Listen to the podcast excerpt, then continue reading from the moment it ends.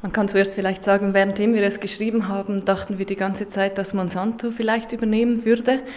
Und kurz vor Schluss wurde dann klar, dass das äh, Camp China wird.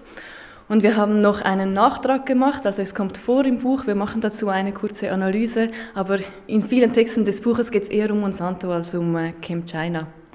Es ist aber auch so, dass all diese großen Mergers und diese Übernahmen im Agrobusiness, die folgen eigentlich alle einer ähnlichen Logik und deshalb hätte das jetzt unser Buch auch nicht groß verändert.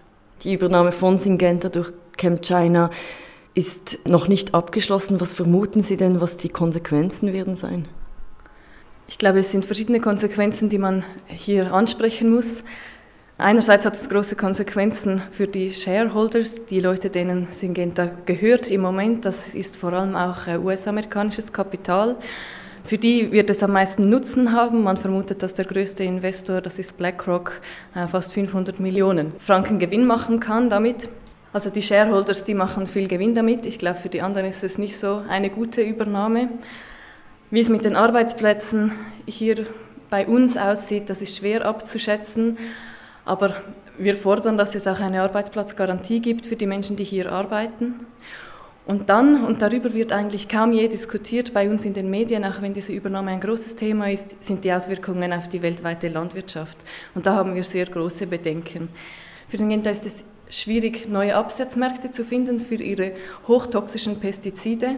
Und wenn Sie da sich nach China orientieren, sehen Sie die Möglichkeit, und wir sehen das auch so, dass Sie da im asiatischen Raum und auch im afrikanischen Raum noch stärker wachsen können. Und das bedeutet, dass Sie Ihre toxischen Pestizide da verbreiten können, dass die Bauern und Bäuerinnen das anwenden und die Leute, die auf dem Land arbeiten. Und das kann sehr schlimme Konsequenzen haben.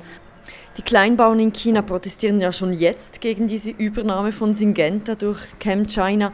Sie fürchten offenbar vertrieben zu werden von der durch Syngenta propagierten industriellen Landwirtschaft. Und diese Befürchtungen kommen ja wohl nicht von ungefähr, sondern wohl auch von den Erfahrungen von anderen Bauern weltweit. Und genau diese Erfahrungen und Kämpfe von Bauern erzählen sie im Schwarzbuch Singenta. Ein Beispiel ist das der Bauern in Brasilien. Das ist wohl auch der Grund, wieso Celso Ribeiro mit dabei ist auf der Präsentationstour des Schwarzbuchs Singenta. Das hat einen sehr traurigen Grund. Wir haben das Schwarzbuch Singenta Keno gewidmet. Das ist ein Mitaktivist von derselben Bewegung wie Celso Ribeiro.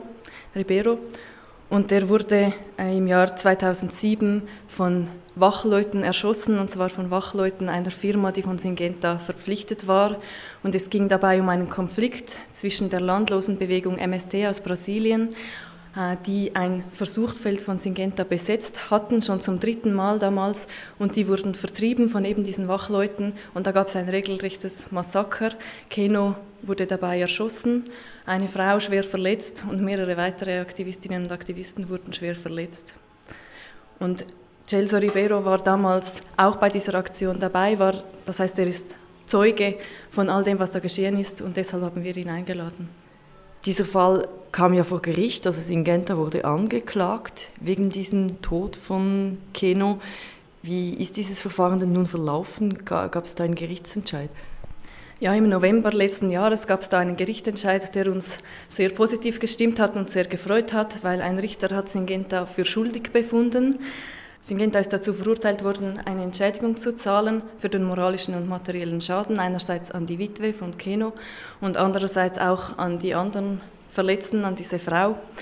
Das ist ein sehr wegweisender Schuldspruch, vor allem weil äh, Syngenta argumentiert hat, ja, sie seien da nicht direkt dafür verantwortlich, sondern das sei eben diese Sicherheitsfirma und das sei so eine Fehde zwischen denen und MST gewesen. Und der Richter hat dann gesagt, eine schlechte Wahl beim Auslagern von Sicherheitsdienstleistungen spreche Syngenta von der Schuld nicht frei. Das ist jetzt erst erste Instanz. Syngenta wird das weiterziehen. Was es wirklich bedeutet, wissen wir noch nicht. Aber sicher ist es ein sehr wichtiges Zeichen und ein wichtiger Moment für andere soziale Bewegungen und Anwältinnen, die für sie kämpfen und für ähnliche Fälle vor Gericht ziehen. Und wir sind auch hier mit Celso Ribeiro, um Syngenta an diesen Schuldspruch zu erinnern und zu fordern, dass sie diese Entschädigungen zahlen. Ja, der Fall vom ermordeten Keno jetzt in Brasilien ist eine Geschichte, die Sie erzählen im Buch Schwarzbuch ähm, Singenta.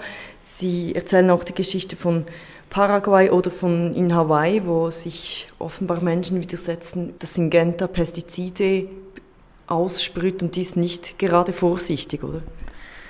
Genau, der Fall aus Hawaii uns, liegt uns sehr am Herzen, weil die Leute aus Hawaii auch gekommen sind im letzten Frühling nach Basel, um ihre Geschichten zu erzählen.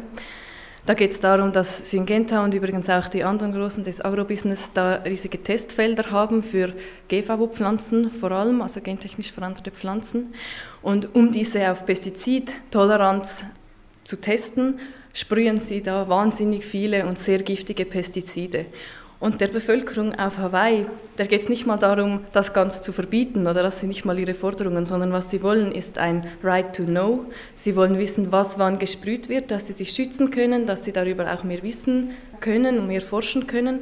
Und andererseits wollen sie Pufferzonen um die Schulen und die Spitäler. Sie haben das auf ihrer lokalen Ebene dann auch durchgebracht politisch, aber Syngenta zusammen mit den anderen Großen des Agrobusiness haben dagegen geklagt, gegen diesen demokratischen Entscheid. Und ich denke, das Beispiel Hawaii ist sehr typisch für den Widerstand gegen Syngenta und auch für Syngentas Geschäftspraktiken.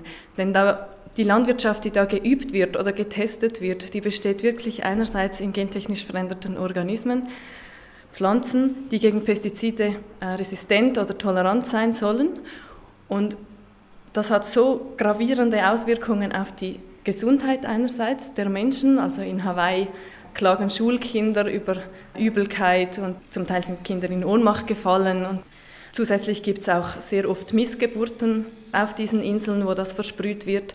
Das heißt, die gesundheitlichen Auswirkungen sind sehr, sehr schlimm und auch die Auswirkungen auf die Umwelt sind sehr schlimm und trotzdem hält Syngenta und hält halt dieses ganze Agrobusiness, auch Monsanto und auch Pioneer hält an diesem Modell von Landwirtschaft fest, obwohl es mittlerweile Konsens ist oder allgemein anerkannt, dass das nicht das Modell ist, das die Menschen und die Welt ernährt, sondern es ist eigentlich ein Modell, das Hunger mit verursacht und das den Planeten zerstört. Wie steht es eigentlich mit dem Verhältnis von Multiwatch und Syngenta, wenn Sie jetzt immer wieder Syngenta so kritisieren? Wie hat Syngenta die Recherchen von Multiwatch beeinflusst oder zu beeinflussen versucht? Hier in Basel hatten wir mit keinen Beeinflussungsversuchen zu kämpfen. Wir hatten auch keinen Kontakt zu Syngenta, muss man sagen. Und anderes wissen wir nur vom Hörensagen, da kann ich nicht viel dazu sagen. Syngenta hat uns jetzt angefragt, mit ihnen zu sprechen. Wir sehen uns als Stimme der Menschen im globalen Süden, vor allem die betroffen sind von Syngentas Geschäftspraktiken. Wir reden mit Syngenta aber nur, wenn wir auch wirklich verhandeln können.